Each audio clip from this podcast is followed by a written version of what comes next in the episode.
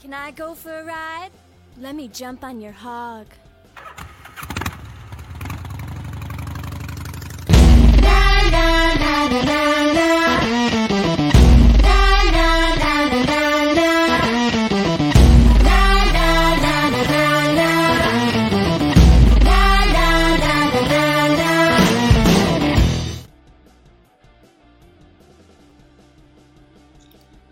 Muy buenas tardes. Bienvenidos a nuestro nuevo programa de Malviajados. ¿Qué onda con, en esta ocasión, qué onda con el fútbol? Le damos la bienvenida a nuestro amigo Abner en este día tan caluroso. Abner, ¿cómo te encuentras? Todo muy bien, todo excelente aquí, pues esperando a ver si llueve. Ojalá llueva porque sí hace falta. Y bueno, hoy vamos a hablar de un tema que es apasionante, ya sea para que lo critiques, ya sea para que lo defiendas, pero algo pasa que hace que el fútbol a todos les resulte de cierto modo un tema este, apasionante, ¿no? Entonces vamos a ver hoy qué onda con aclaración. No se trata de que ni Abner ni yo seamos ni amantes ni eh, detractores de, este, del fútbol. Se trata únicamente de filosofar sobre él. Así que vamos a iniciar por el principio. ¿Qué es el fútbol? ¿No? El fútbol es un deporte. Yo creo que todos estamos de acuerdo que el fútbol es un deporte. Pero resulta que además de deporte, se ha convertido en una inversión millonaria, es decir, en un negocio. Abner, ¿qué opinas de que los deportes se vuelvan negocios y de que los deportistas puedan vivir de jugar? ¿A favor o en contra? Me gustaría que iniciáramos con esa pequeña este, reflexión. Pues yo creo que realmente no es malo, maestro, porque si ganas dinero por algo que te gusta hacer, pues está muy bien. Yo creo que más bien solo hay problema ya cuando pues, se vuelve codicia o cuando hay alguien más administrando eso, porque a veces llega a haber explotación. Entonces, ¿tú crees que el problema del fútbol es la explotación? Explotación y a veces, por ejemplo, a quien tengan de, este, ¿cómo se llama? Pues, este, como así como administrando el equipo, puede tomar decisiones muy malas. Bueno, pero ya estamos hablando del entrenador. Vamos a tocar ese tema. Pero primero, vamos a seguir con esto del deporte. ¿Qué pasa cuando el deporte se vuelve negocio? Lo que dice Abner es cierto. Lo que tiene de malo que me paguen por hacer lo que me gusta hacer. ¿no? De todo lo voy a hacer y si me, van a pagar por hacerlo, ¿cuál es el problema? Y ahí te va eh, eh, la problemática. Número uno, ¿hasta qué punto dejas de jugar? Es decir, tiene que haber una relación entre juego y diversión, ¿no crees? Entonces, si yo estoy trabajando, no puedo estar jugando y trabajando a la vez. ¿Tú crees, Abner, que se puede trabajar y jugar al mismo tiempo? ¿O que al momento que se vuelve trabajo, pierde un poco el juego? ¿Tú qué opinas? ¿O se puede igual? ¿Puedo trabajar y jugar y sin pérdida ninguna de las dos? Pues la verdad sí se puede ambas, profe, pero es que aquí se juega otro factor externo en el caso del fútbol porque ya dejas de disfrutarlo por la tensión de tu equipo ganar, ya como sabes que si pierdes pues puede afectar ya sea tu imagen o así, o también por los espectadores la forma en la que presionan. A eso es a lo que voy, o sea, si ya te preocupa cómo te ven, te preocupa cuánto estás ganando, cuánto estás perdiendo. Entonces, ¿sigue siendo un juego? ¿Sigue siendo divertido? ¿O ya te preocupa cosas como perder el trabajo? Cuando tú solo juegas, no te preocupa perder el trabajo, porque tu trabajo está aquí, tu juego está acá. Pero si al estar jugando, estás trabajando, yo pienso que no es lo mismo. Yo pienso que hay una pérdida de la diversión al momento que el juego se vuelve trabajo. Entonces, tenemos que hablar de que existen dos fútbol y no, hablo de americano y soccer, existen dos fútbol, el fútbol como juego y el fútbol como deporte, deporte diagonal negocio. Entonces, ¿qué te parece, Abner, si dedicamos una, la mitad del programa a hablar de uno y la mitad del programa a hablar del otro, ¿no? E iniciamos con el fútbol como juego. ¿Alguna vez jugaste fútbol, Abner, como juego simplemente por diversión con los compañeros, este, en tu casa, eh, ahí en la escuela, o nunca has jugado fútbol? Sí, profe, varias. ¿Y qué tal? ¿Qué, ¿Qué tanto te diviertes? ¿Qué tanto te estresas? Cuéntanos. Por ejemplo, cuando era torneo sí era estresante porque ya no era diversión, sino como que ya era algo más así ya generalista, ya no era tanto de, entre nosotros. Es a lo que me refiero, o sea, ya no puedes jugar igual cuando hay una, ¿cómo se dice? Cuando hay algo de por medio, es lo que en ética se llama conflicto de intereses, ¿no? Pues también hay conflictos de interés en el fútbol, ¿no? Hay conflictos de interés. Ya no juego por divertirme, ya tengo que jugar para ganar. Aparte de eso, ¿te divertías? ¿Sí lo disfrutabas? A veces sí, la verdad. Otras veces ¿Cuándo? no. ¿Cuándo no? ¿Qué pasaba para que no lo disfrutaras? Ah, es que por ejemplo a veces había personas que por ejemplo o eran muy agresivas en el juego porque lo tomaban como que muy en serio o eran ya sabe cómo son a veces personas de las tóxicas a veces. Bueno, pero eso ya es independiente del fútbol, eso lo puedes encontrar hasta en las relaciones románticas, así que ahí sí no tiene culpa nuestro, nuestro deporte, ¿correcto? Entonces yo creo que podemos afirmar que si se trata de un juego, es un juego divertido.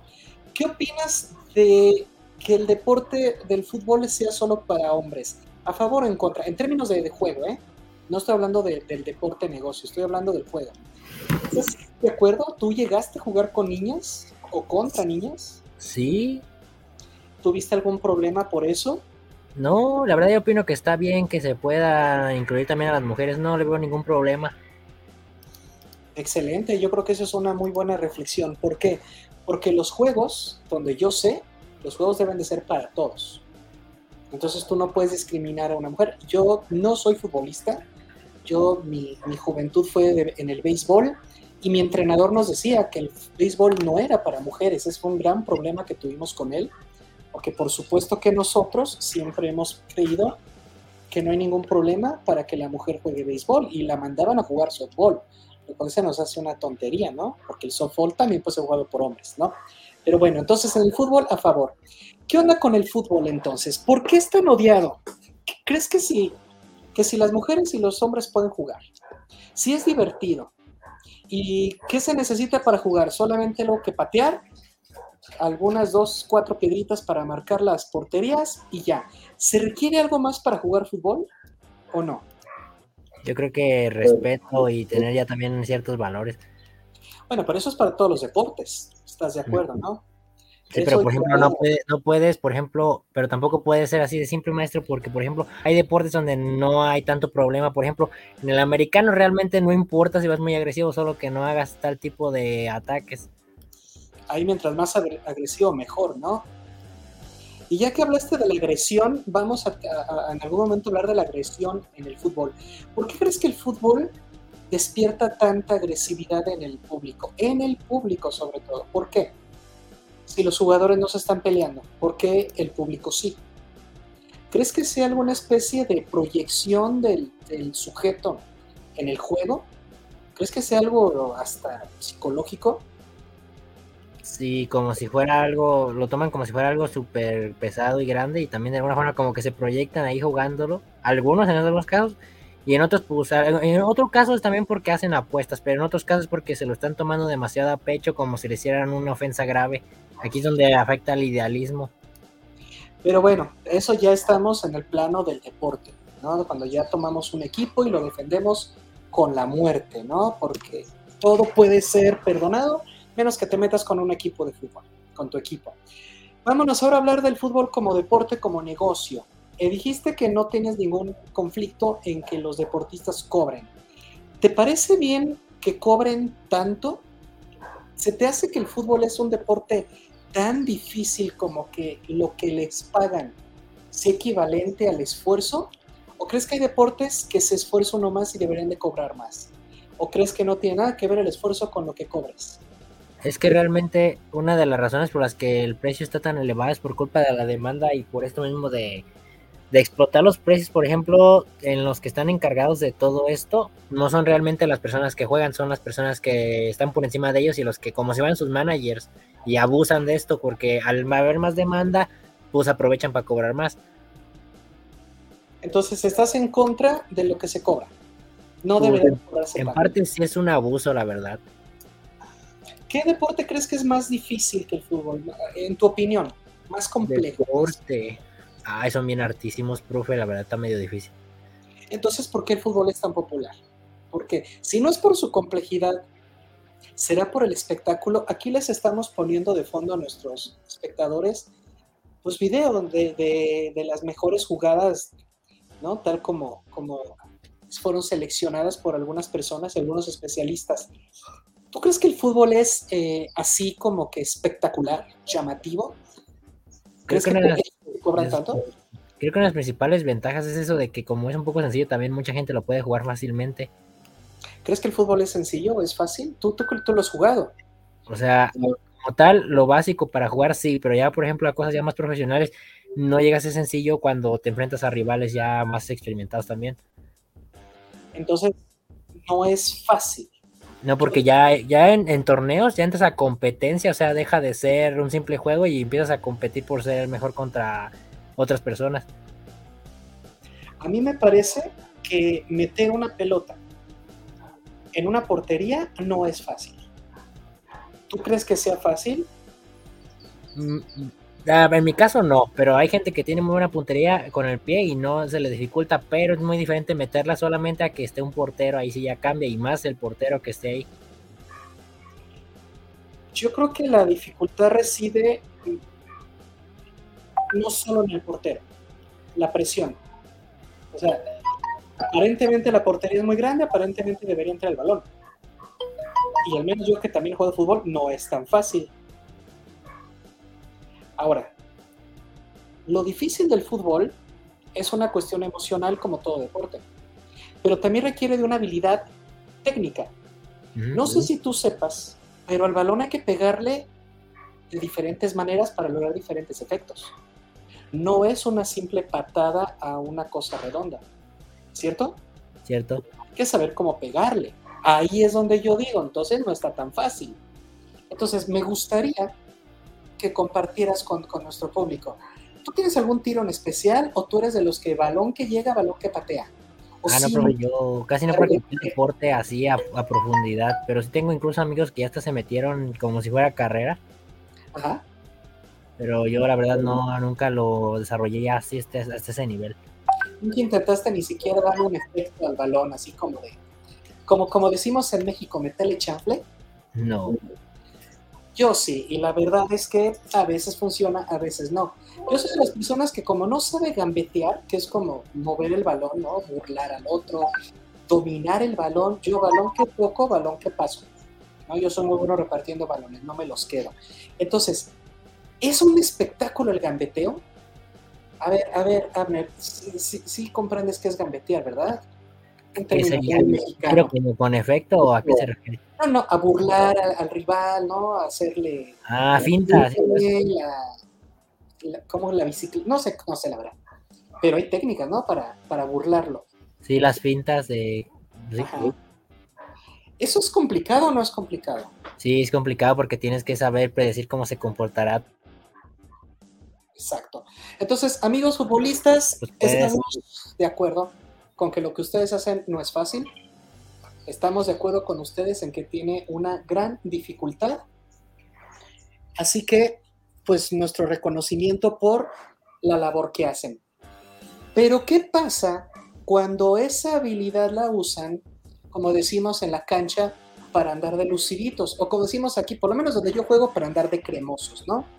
Hay gente que se olvida que el objetivo del, del fútbol es meter el balón y lo que hacen es simplemente jugar ellos solos. Se divierten solos, ¿sí o no? Sí, algunos. Y debería de ser un deporte en equipo. Debería divertirse todos. ¿Correcto? Sí. Entonces, por favor, a los que son cremosos, no los queremos en nuestro equipo. De nada sirve que seas habilidoso si no sabes trabajar en equipo. ¿Tú crees que nosotros podamos sacar valores, virtudes o enseñanzas filosóficas del deporte del fútbol, obviamente de todos los deportes, pero en este caso, ¿crees que el fútbol nos dé un saber? ¿Crees que podamos aprender cosas que nos sirvan en nuestra vida personal? Olvídate ya de si te vas a dedicar o no al, fútbol. ¿O crees que el fútbol es una pérdida de tiempo y que no tiene nada que enseñarnos? Toda cosa tiene de alguna forma algo que enseñarte, aunque sea poco. Y aquí en este caso, pues si por ejemplo nos podemos saber historias de muchos jugadores, pues te puede dar o inspirar o enseñarte varias cosas. Sí, estoy de acuerdo contigo. Todo, si le ponemos atención, nos puede enseñar algo, ¿no? Nos puede transmitir un saber, un conocimiento. Y yo creo que el deporte del fútbol nos enseña a trabajar en equipo, ¿no? Obviamente no, no puedes pensar en ti y respetar las posiciones, ¿no? ¿Hay o no hay estrategia en el fútbol? Sí, sí hay.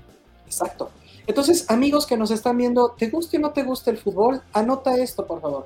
No es fácil, no es sencillo, se requiere técnica para pegarle, necesitas habilidades físicas. Por ejemplo, no sé si sabías que hay dos tipos de, carreras, ¿no? Carrera de fondo, que es cuando pues agarras vuelo y hasta que llegas a la meta. Es constante, constante, constante, constante, constante. Pero las carreras en el fútbol son intermitentes no sé si lo habías notado, pero corres, frenas, regresas, corres, frenas, avanzas, corres, frenas.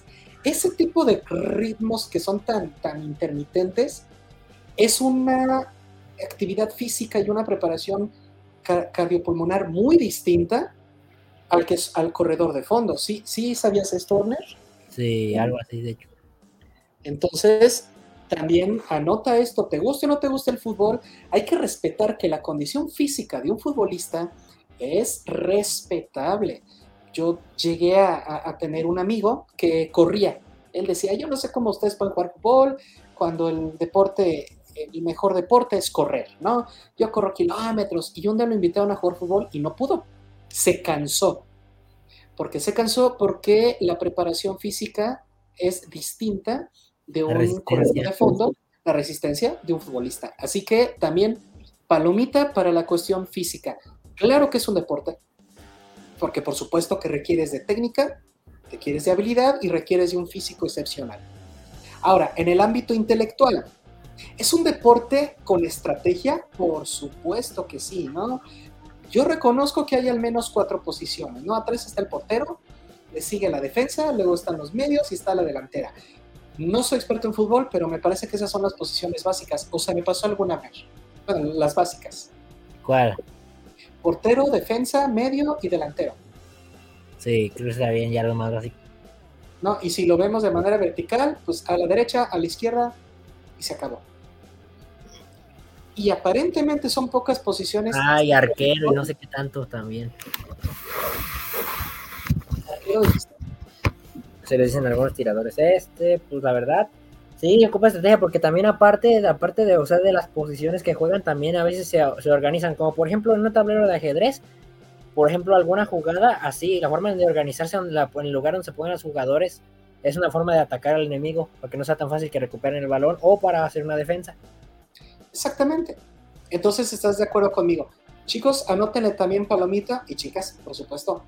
El fútbol también es un deporte de estrategia. Entonces, en términos físicos, puras palomitas se requiere una preparación física muy buena, se requiere técnica y se requiere habilidad. Va bien el fútbol hasta ahorita, ¿no? Parece que no tiene problemas.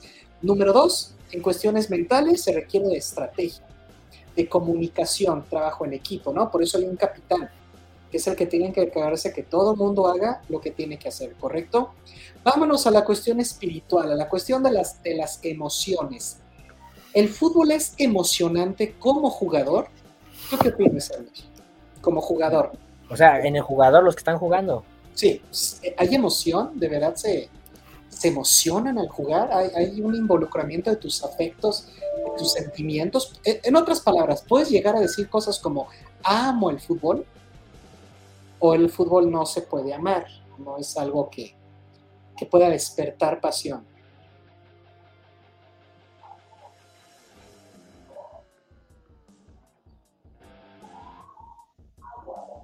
ya no, ya no te escuchamos, ahora no sé si estás teniendo problemas de comunicación o estás pensando tu respuesta. Entonces, en lo mientras yo, yo respondo. Me parece que sí hay pasión en el fútbol de los jugadores. Por supuesto que hay pasión. ¿Por qué? Porque basta ver cómo celebran el, eh, eh, el gol. Basta ver cómo cuando pierden, cómo se derrumban, cómo, se... Y no es por el dinero. Bueno, habrá quien diga que sí. Pero te vuelves hábil en detectar emociones sinceras. Y sinceramente yo he visto futbolistas que al perder o al fallar un tiro de verdad se vienen abajo. De verdad, e, emocionalmente están muy involucrados en el juego. Entonces, hasta ahorita parece ser que el fútbol es un deporte digno, es un deporte que vale la pena practicar y promover. Ahora vámonos a la parte del negocio. Vámonos ahora a hablar de las cosas que seguramente es donde vamos a encontrar la crítica. Ya hablamos de las cantidades millonarias que, que cobran. Ande, bienvenido, te perdimos un ratito, pero ya, ya estás de vuelta con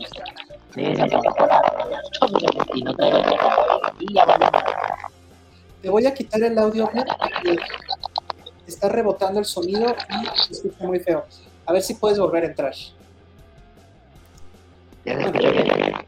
No, sigue con reverberación muy fea. Bueno, vamos a ver si ahorita que regresa mejora su audio. Ya sabes que Mal Viajados transmite completamente en vivo, entonces ese es el tipo de cosas que suceden en estas transmisiones. Pero seguimos. Cuando hablamos del negocio, hablamos de cosas como la justicia económica. ¿Merecen ganar tanto los deportistas? Y aquí es donde ya se pone la filosofía a trabajar. A ver, Amner, ¿quieres probar tu audio, por favor? A ver. Perfecto. Y justo a tiempo regresaste porque ahora van los temas que te apasionan, los temas filosóficos. A ti te gusta la crítica, ahí va. Hace rato mencionaste que no estabas de acuerdo que cobraran tanto, porque ya dijimos las cosas positivas del fútbol. Efectivamente se requiere estrategia, comunicación, claro que hay pasión, claro que hay emociones y por supuesto que se requiere de una preparación física enorme.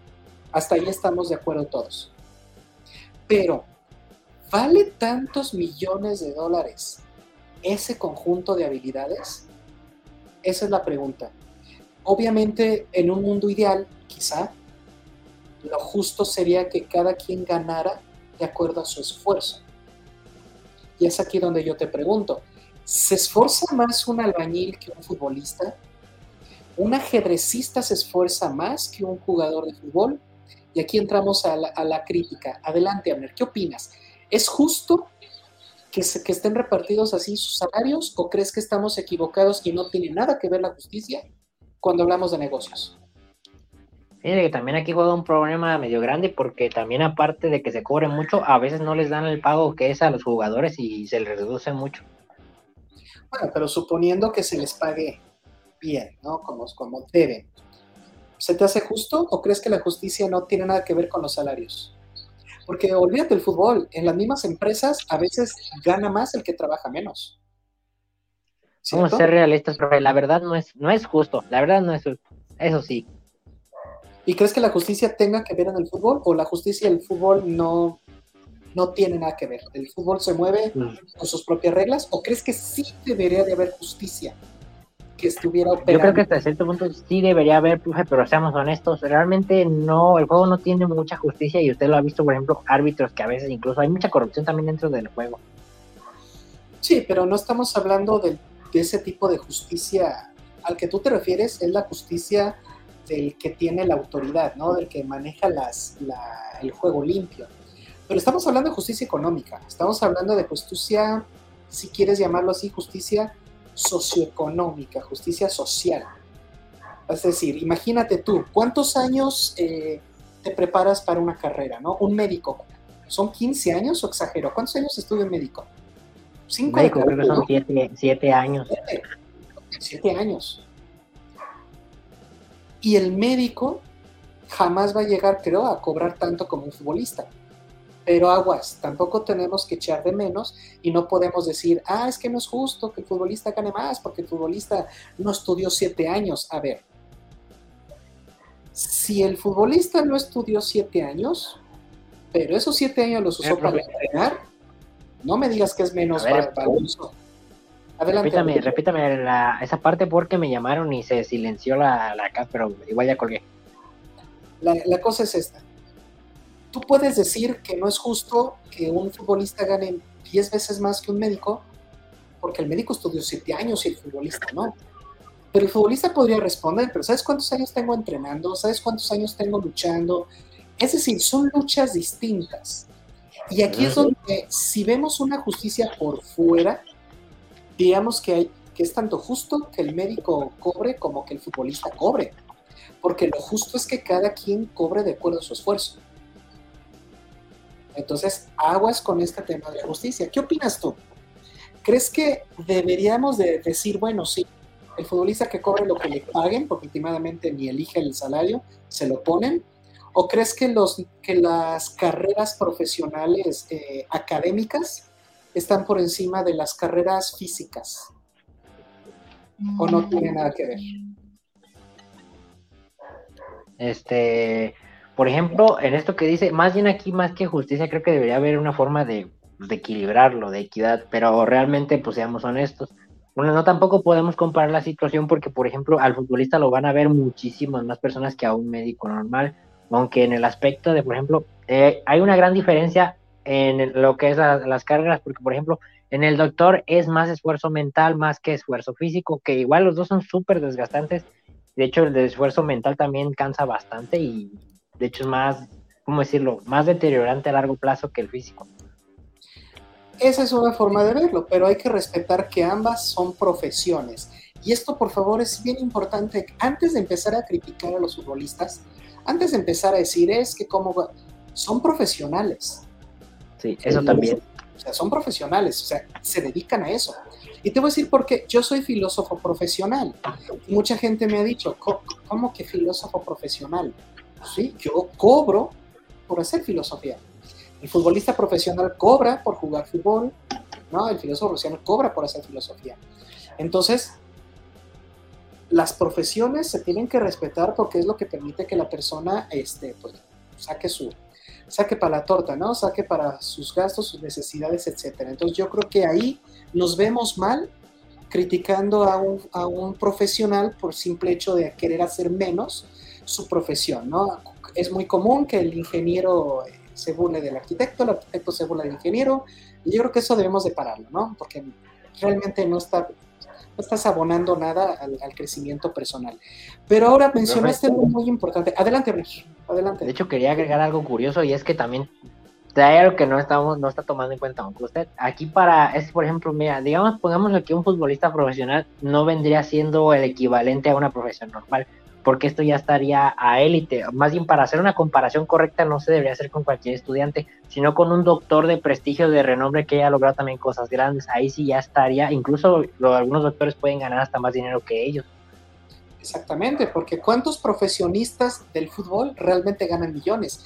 ¿Y cuántos millones de profesionistas del fútbol realmente ganan muy poco?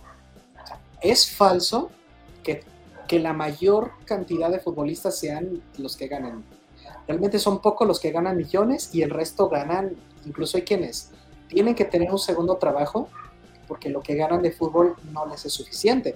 Además de que en el fútbol, como en otras profesiones físicas, como mencionaba hace rato, la bañilería, dependes de tu cuerpo. Entonces, lesiones fuertes y hasta ahí llegó tu profesión, ¿no? Entonces yo creo que tenemos que, eh, en lugar de criticar y, y señalar tan feo al futbolista, de ser un poquito más empáticos, porque porque ellos se pueden lesionar una vez y hasta ahí llegó su carrera. El médico puede lesionarse, por torcerse el tobillo y no hay problema, ¿no? Recordemos al famosísimo Doctor House, ¿no? Tenía un problema en la pierna y él era excelente médico. Claro, es un personaje ficticio, pero sirve de referencia, ¿no? Pero Stephen Hawking. Stephen Hawking, ahí está otro ejemplo. Él vivía de su cerebro, no del resto de su cuerpo, aunque obviamente hubiera estado padrísimo que lo tuviera en perfecto funcionamiento, pero no lo detuvo. En cambio, la carrera de un futbolista sí se detiene. Hay muchos casos de futbolistas que al lesionarse se deprimen terriblemente. Terriblemente. ¿Sabían que hay una especialización ya en psicología del fútbol? Porque de verdad la, la cuestión emocional del futbolista es, es muy diferente a la de otras profesiones. Entonces, repito, te guste o no te guste el fútbol, no me lo critiques porque realmente es una actividad, es un deporte digno y por lo que estamos viendo hasta ahorita es un deporte digno. Y estarás diciendo, entonces no hay nada de criticarle. Justo lo mencionaba Abner. Porque la gente los va a ver. ¿Quiénes hacen grandes a los futbolistas? ¿Quiénes son los que hacen grandes al futbolista, Abner? ¿Ellos? ¿Las marcas? O el público? ¿De dónde viene tanto dinero? El crecimiento viene creo que principalmente de los managers y de la y de la publicidad que se le haga. Pero tú sabes que nadie da publicidad si no la va a ver la gente. O sea, si una marca ah. dinero es porque la gente lo va a ver. Entonces, realmente, ¿cuál es el origen de esos millones? Yo digo que es el público, no sé qué opines tú, o si quieres desarrollo más mi idea si no te quedas Es que también tiene, tiene, es que son los dos, el público y el potencial de la persona a la que van a ver, porque tampoco, o sea, si, si ven que no tiene potencial, pues el público tampoco le va a interesar. Y si ven que es algo, tanto ya sea fresco o alguien que tiene mucho potencial, es muy bueno, pues también va a llamar mucho la atención. Exacto. Pero el público es el que abarrota, es el que abarrota los estadios. El público es el que consume las camisetas, el que consume los videojuegos. El futbolista no hubiera llegado ahí si no tuviera detrás de él millones de personas que pagan por verlos jugar. Eso sí. La pregunta debería de ser no dirigida al futbolista. En otras palabras, ¿de qué serviría tener a un futbolista invitado? Para decirle, oye, ¿por qué crees que el fútbol es tan es un negocio tan millonario? Yo creo que no tiene sentido invitar a un futbolista. Yo creo que hay que preguntarle a la gente que le gusta el fútbol. ¿Por qué te apasiona tanto? ¿Por qué inviertes tanto dinero en un equipo de fútbol? ¿Por qué te has llegado a pelear? Porque incluso, al menos en México, decimos que no se debe de hablar de fútbol si no quieres salir mal. Porque hay tres cosas que según no se deben de tocar eh, en conversaciones, que es política, religión y fútbol, ¿cierto? ¿Por qué? A mí me gustaría a la gente que nos está viendo que nos comparten los comentarios por qué creen, sobre todo si eres fanático del fútbol, por qué lo eres. Porque sí es cierto, tiene técnica, tiene complejidad, sí, todo lo que ya dijimos en la primera parte del programa, pero todos los deportes lo tienen. En el béisbol, que te digo que es mi deporte, por supuesto que hay actividad física, por supuesto que requieres estrategia, muchísima estrategia, por supuesto que tus capacidades físicas tienen que ser muy diferentes, bla, bla, bla. Tus reflejos, los reflejos del beisbolista son, no sé si has visto jugar, después vamos a tener uno de qué onda con el béisbol, ya me emocioné pero he visto jugadas impresionantes de reflejos de segundos donde cachan la pelota. O en una velocidad tan grande y le pegan. Pero eso no significa que el béisbol sea mejor que el fútbol. Todos los deportes tienen esta complejidad. ¿Por qué el fútbol entonces? ¿Qué tiene el fútbol que lo pone por encima de otros deportes? ¿Qué crees que sea, Mer? Y no creo que sea la publicidad ni las marcas, porque el béisbol y el americano también reciben de dinero. Pero ¿por qué el fútbol? Creo que juega mucho, tiene mucho que ver el papel de la cultura y la tradición. Casi, casi siento que es por eso también. Claro que sí, la cultura del futbolista. Y te voy a decir mi teoría y me gustaría que me des tu opinión. Yo creo que el fútbol es barato de jugar. ¿Qué necesitas? Algo para patear. Yo he visto gente jugar fútbol hasta con bolitas de papel. o con calcetines, los hacen bolita y órale, papá. Bueno, recuerdo haber jugado hasta bote pateado. Nada más pones un bote y a patearlo ¿Y qué requieres para las porterías? Dos piedras de cada lado para la portería y ya. Y no se duele por arriba. ¿Cierto o no? Yo pienso que le ayuda mucho que el fútbol es un deporte muy barato de jugar. ¿Y qué pasa cuando algo es barato? Se vuelve popular. ¿O estoy equivocado, ¿Tú qué piensas? ¿Que lo barato se hace popular? Se puede replicar la idea, se puede replicar la idea y más si es barato y es también fácil de hacer y también es divertido. Ahí está, es barato, es fácil y te diviertes. Entonces se vuelve popular y si es popular, más gente lo juega. O sea, a ver, ármate una reta de béisbol. La gente va a decir, ¿cómo se juega? No le entiendo las reglas. Ahí inmediatamente lo van a rechazar porque no, no es popular pero aunque no te guste o no le entiendas al fútbol, pues entiendes que hay que pagarle a la pelota. Miren, vamos a ver este video random que está aquí al fondo. No, no, no estaba planeado detener ahorita la conversación.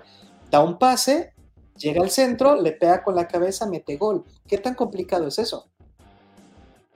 ¿Crees que también las reglas son sencillas en el fútbol? Quitando el fuera de lugar, que yo creo que es lo más difícil del fútbol. Pero ¿crees que las reglas son sencillas? No, no son porque, por ejemplo, ah, por ejemplo, también tiene que estar consciente el jugador cuando se acerca a quitarle el balón a uno de no patearlo, de evitar lastimarlo, de alguna forma de investirlo por accidente. Ah, bueno, pero estás hablando del juego limpio y ese se aplica en todos los deportes, en todos. En todos. También en el básquetbol, por ejemplo, no puedes simplemente tumbar al otro para que no tire la canasta. Si brincan al mismo tiempo, tú tienes, si tú eres defensa, tienes que abrir los brazos si el árbitro ve que tú abrazaste o jalaste, es falta. Pero las reglas básicas son, yo creo que son sencillas y por eso el fútbol es tan popular. Si le agregas que llega a tu vida muy rápido, pues ya tienes la fórmula correcta. De hecho, eso es cualquier mercadólogo. Ojalá alguno nos pueda compartir ahí en los comentarios si estamos equivocados. Pero yo creo que es muy sencillo colocar un producto como el fútbol en una sociedad donde es popular porque es barato, como dice Abner, yo no lo había mencionado, pero Abner sí, es fácil de jugar, las reglas son sencillas, es fácil encontrar lugares y gente que quiera jugar, y si a eso le agregas que entra a la vida del sujeto a muy temprana edad, yo creo que de ahí reside la pasión del fútbol. O, estás en desacuerdo, Abner, o, le falta algo a esto que menciona. No, pues sí, está bien, profe, de hecho. Entonces, ¿cuándo es cuando el fútbol se vuelve criticable? Cuando empiezan a haber comportamientos tóxicos, se podría decir. En otras palabras, cuando te involucras tanto en el juego que pierdes la cabeza. ¿no? Cuando el fanatismo, cuando el fanatismo supera lo que es la verdadera, ¿cuál será el principio del juego o la verdadera razón por la que se juega? entonces vamos a analizar al espectador. Yo insisto, tengo rato mencionando eso.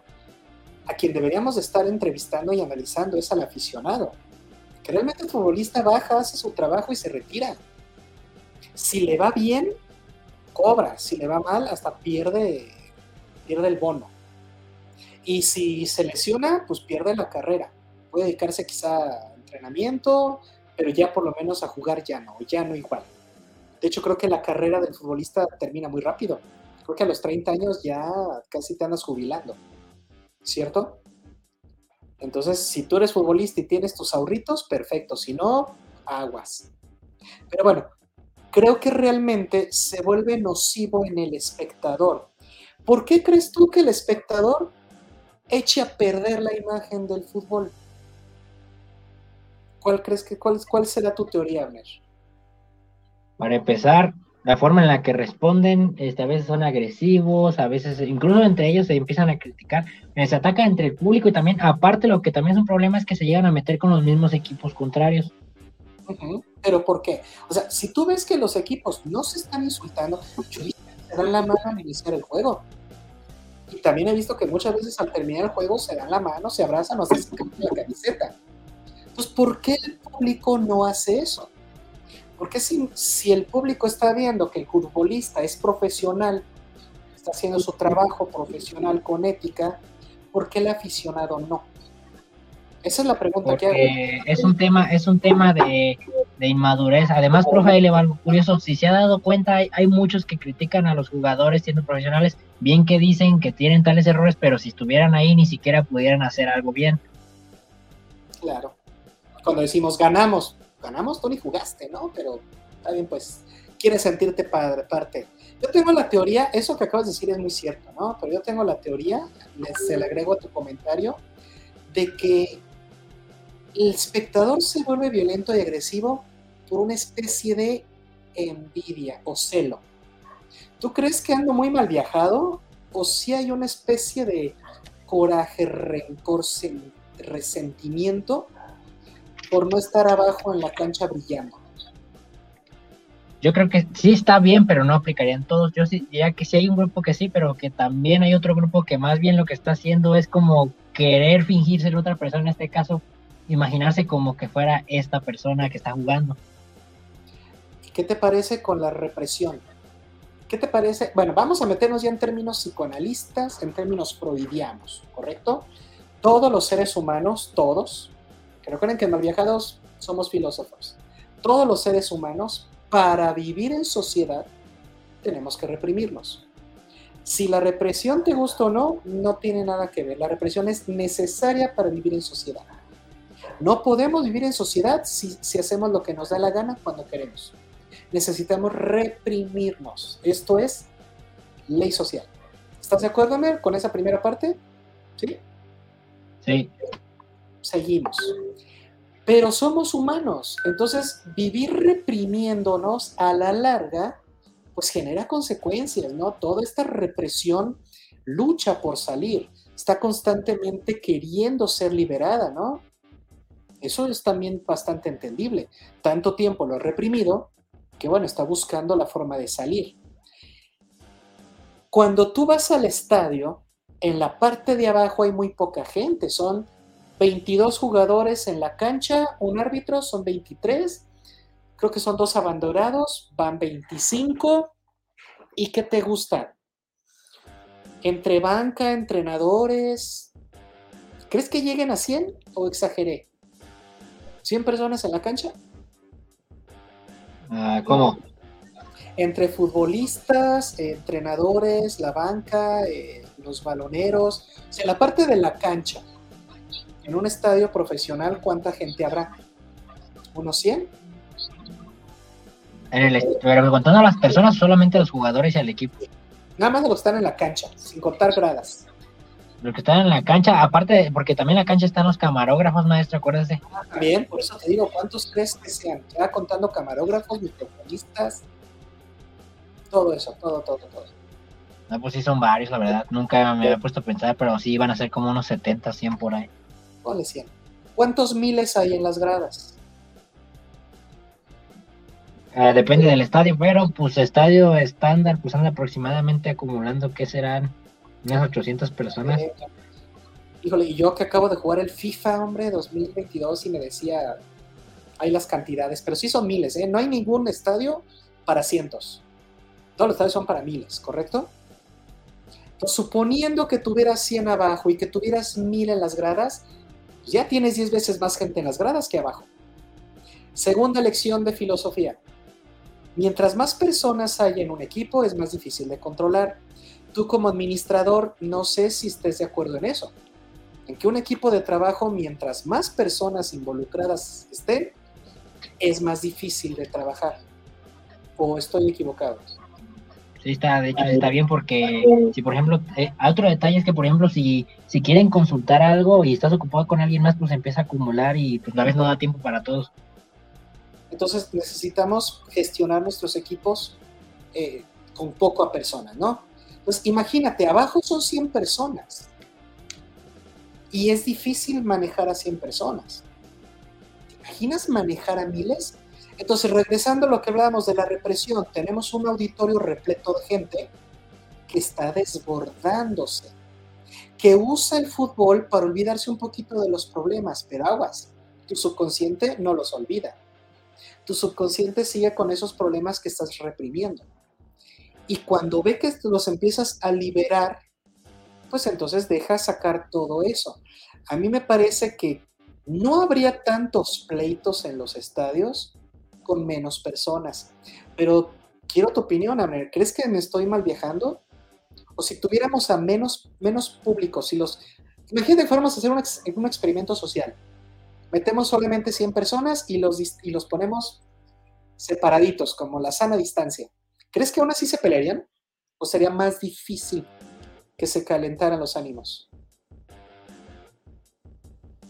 Mire, profe, la verdad, es que siento que más bien tendría que ver con, también ser un poco más estrictos con ellos, pero también otro detalle es de que realmente esto no funcionaría porque si hacen eso perderían mucho dinero y pues no les va a convenir yo no estoy diciendo, yo no estoy pensando en el en, la empresa, yo estoy pensando en los empresarios y un experimento social. Yo estoy pensando en el público violento. Porque te voy a decir una cosa, y esto también es filosofía. El ser humano es buleador por naturaleza. Y si no me crees, ahí te va esta reflexión filosófica, histórica. ¿Cómo crees que el ser humano llegó a estar por encima de las otras especies que eran más fuertes, más poderosas, con mejores garras, con mejores colmillos y con mejor pelaje. ¿Qué es lo que el ser humano tenía que los demás especies animales no? Aparte del intelecto, pero mucho antes de desarrollar el intelecto, el ser humano siempre ha sido montonera. Los seres humanos siempre han vivido, sí, no vivíamos separados, siempre hemos vivido en bola, ¿o no? Desde las cavernas eran en bola. Y somos montoneros, ¿o no? Y a la fecha, a la fecha, ¿sí o no has visto que la gente se siente más valiente cuando está en bola? ¿Sí o no? Sí. Incluidas las mujeres. Las mujeres en bola se ponen bien pesadas. Esto es Esto es antropológico, no, no genérico. Hombres y mujeres en bola, aguas. En bola nos sentimos valientes. ¿Cuántas veces no le has dicho a tu camarada, acompáñame, no? Siquiera para sentirme respaldado. El ser humano, mucha de su fortaleza es por la cantidad de gente como la que tiene. Entonces, en un estadio de miles, si tú le mientas la madre a uno y los demás se te quedan viendo con cara de, oye, hay niños, ¿cómo se te ocurre decir eso? Te apuesto que te callas. Te apuesto que te quedas sentado y se ching la reguera. Pero si te empiezan a decir eso, diles, o empiezan a imitarte, ¿qué dices? No, compañeros, perdón, me exalté, no debía haber. No, le sigues, o miento. Tú dime nacimiento. ¿O crees que si le sigues, te envalentonas y hasta buscas pleito? No, Porque no, como no, decimos- no, no, no, no. Como decimos en México, tu barrio te respalda. ¿Sí o no? Por eso digo que Sí. un experimento social sería, sepáralos. A ver si separado eres tan valiente. Y te apuesto que la violencia bajaría muchísimo. A mí me parece Otra que... cosa los que también podría hacer, profe, es este ir vetando a aquellos que, que hayan estado, que se hayan peleado, irlos vetando para que ya no vayan entrando y así sucesivamente. Sí, pero ya estás, o sea, estoy de acuerdo contigo, ¿eh? no piensas que te llevo la contraria, pero esas son reacciones. Pero ¿cómo lo previenes? Porque ahí estás, digamos, corrigiendo para que no vuelva a pasar. Sí, pero ¿cómo evitas que pase con otros? Es como, el- es como la delincuencia. Pero pues, pues en este caso, profe, pues el miedo va a hacer que les dé conciencia y también algunos se lo van a pensar ya más veces. Y como lo que usted dijo de, de ponerlos solos tampoco realmente lo está evitando, simplemente es otra acción que les va a generar miedo a largo plazo. Sí, o sea, obviamente la solución ideal es que la gente madure, que la gente busque otras formas de represión, perdón, de liberar su represión. O sea, estamos de acuerdo que eso sería lo ideal. Pero a lo que estamos llegando, tú corrígeme si, si ando muy mal viajado, pero creo que en este programa estamos llegando a la conclusión que el deporte no tiene la culpa, que los futbolistas no tienen la culpa y que el público tiene bastante la culpa en provocar actos violentos. Porque son muy pocos los futbolistas que se han peleado entre futbolistas. Sí hay, sí han habido, pero son pocos. Sí, los futbolistas también se han peleado y dan un mal ejemplo. Sí, pero son pocos casos, muy pocos. Y me lo sancionan bien bonito o no. Sí. Y bien sancionados. o sea. ¿Y por qué? Porque ese espectáculo hace perder dinero a la empresa. ¿Quién va a querer patrocinar un equipo de fútbol vetado? ¿O con el público afuera? Nadie, no hay dinero ahí. Entonces el problema es el público. Tú como empresario, dueño de un equipo, puedes ajusticiar a tu gente. Pero recuerda que la gente que paga boleto es cliente. Tú como administrador, Abner, dime, ¿tú crees que un jefe, un empresario, puede castigar a un cliente? Mm, algunos sí, algunos sí lo han hecho, maestro. La verdad, sí hay de repente lugares que sí lo hacen. Pero ¿cómo castigas a un cliente? O sea, puedes reservarte el derecho de admisión. Pero fuera de eso, ¿qué más puedes hacer? Mm, por ejemplo, el trato que les den a veces es distinto. En algunos casos, en algunos casos, pues es la, la que más usan, la de ya no dejarlo pasar. Y en otros casos, nomás para así como darle como un castigo, lo ponen en una fotografía en tales lugares. Sí, ¿no? De se busca y obviamente también quedas vetado, ¿no? Eres persona non grata. Es lo único que puedes hacer. Por eso el fútbol va a seguir siendo un deporte a veces considerado violento, porque yo entiendo al empresario. El empresario no puede hacer nada. El empresario no puede castigar, no puede multar al, al público. Lo único que puede hacer es prohibirle su entrada, como decía Abner deberíamos de haber seguros. ¿Tú crees que una buena idea sería asegurar un estadio? De modo que ¿Cómo lo aseguraría? Una cláusula, violencia en el estadio, se tiene que pagar una multa y la paga el público que ocasionó. Es decir, no ver al público como un cliente. Lo que voy a decir es muy fuerte, pero es lo único que se me ocurre. Ver al aficionado violento como un delincuente. La verdad, profe, que me volvieron a llamar, se silenció el sonido. tantito. Sí. Si nosotros vemos a los clientes como clientes no gratos, pues les prohíbes que vuelvan a entrar y ya. Pero si tú ves al cliente como delincuente, entonces claro que puede haber repercusiones legales. Entonces deberíamos de normalizar, legalizar el comportamiento del aficionado. Es decir, cambiar las políticas del estadio por leyes del estadio, leyes que estén por encima del estadio, leyes gubernamentales. Te apuesto que no soy el primero al que se le ocurrió, te lo apuesto. Y casi te apuesto que sé por qué no lo han hecho. Porque los empresarios han de tener miedo, estoy teorizando, ¿eh? no estoy acusando a nadie, pero creo que los empresarios tendrían miedo de decir, no, pues es que qué tal si un día el gobierno no le damos tantos derechos sobre las reglas del deporte que al rato también va a querer decir cuánto cobrar, cuánta gente entrar, a cuánto, o este es el tema, ¿no? ¿Qué opinas tú, Abner? Sí, de hecho, profe, de hecho, pues está viendo en muchos países que se está pasando delante del gobierno y pues esas decisiones, al final de cuentas, se afecta al, mismo pueblo entero, porque sí, la verdad son muy, decisiones muy torpes y muy arbitrarias, basadas en, a veces en casi nada y puede afectar mucho también a las empresas, no solamente en el fútbol. Ha visto muchas empresas que pueden decaer gracias a ese tipo de leyes que algunas son absurdas incluso. Es que mira qué bonitos goles. ¿Cómo no disfrutar algo así? Lástima que en la mayoría de los juegos casi no hay jugadas así, pero mira. Mira nada más qué bonito. Se burla uno, da el pase para adentro. Aparece sencillo. ¿Sabes cuántos pases hemos dado que le hemos fallado? Muchísimos. Una de las características del futbolista es controlar los nervios. ¿No te, no te, no te ha pasado Abner, que recibes el balón y te pones tan nervioso que lo pierdes. dices, pero si está hombre, pues mi pie sí le, no le tinas. O, quieres burlar, te lo quitan, porque controlar los nervios es de lo que más le reconozco al futbolista.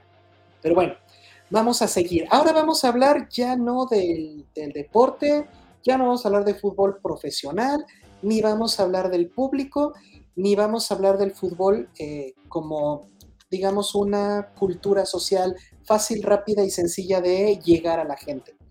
Vamos a hablar de los temas de la afición o del fanatismo. Cuando elegimos un equipo, ¿por qué lo elegimos? Abner, olvídate del fútbol. ¿Tendrás algún equipo favorito de algún deporte?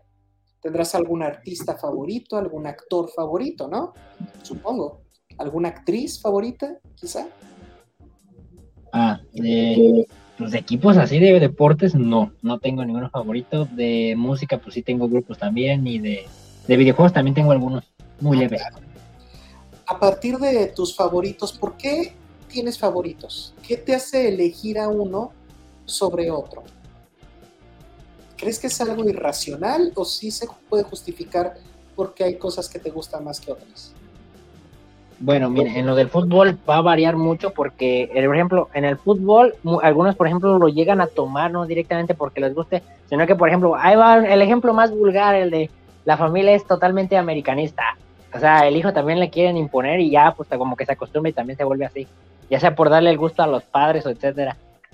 Entonces volvemos a lo mismo, nos encanta echar bola. Entonces tienes una familia que te respalda, entonces vas y le mientas la madre al equipo rival. Pero ahí te va otra. ¿Y qué tal si es por encajar? Nada más. También, pues es eso lo que le estoy mencionando, profe, cuando le están, por ejemplo, a los hijos cuando le están diciendo, no, tú tienes que ser de nuestro equipo porque así somos toda la familia, es lo mismo. Y pues él al desistir, pues ya para encajar y para sentirse bien con su familia. Supuesto que hay muchos eh, que nos estén viendo que van a estar de acuerdo en esto que voy a decir. ¿Sabes qué? Yo muchas veces digo, le voy a tal equipo, nada más para encajar nada más como que para formar parte de la conversación. Porque, o para evitar que no, no se vayan a enojar. Exacto, ¿no? Por ejemplo, nada más.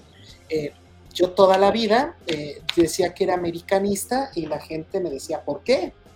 Y mi respuesta era, porque es amarillo, me gusta el amarillo, la mascota es un águila, me gustan las aves, punto.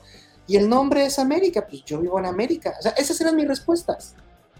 Si me preguntabas por jugadores o por campeonatos, porque me decían, pero tal equipo tiene más estrellas. Y yo, sí, pero no me gustan sus colores. Esas son mis respuestas, así de bobas, así de sencillas. Pero hay personas que no eligen un equipo, así como yo, por sus colores, o no, no, no. Hacen toda una investigación, se vuelven aficionados de hueso colorado. ¿Y qué pasa cuando un sujeto se desconecta de la realidad por vivir en el mundo de su, eh, de su artista o, jugador favorito, ¿no? Ahí tenemos ya que llega a tener problemas este, fuertes, ¿no? ¿Tú qué opinas de esto, Abner? ¿Crees que debamos tener cuidado con la admiración que tenemos hacia, hacia los demás?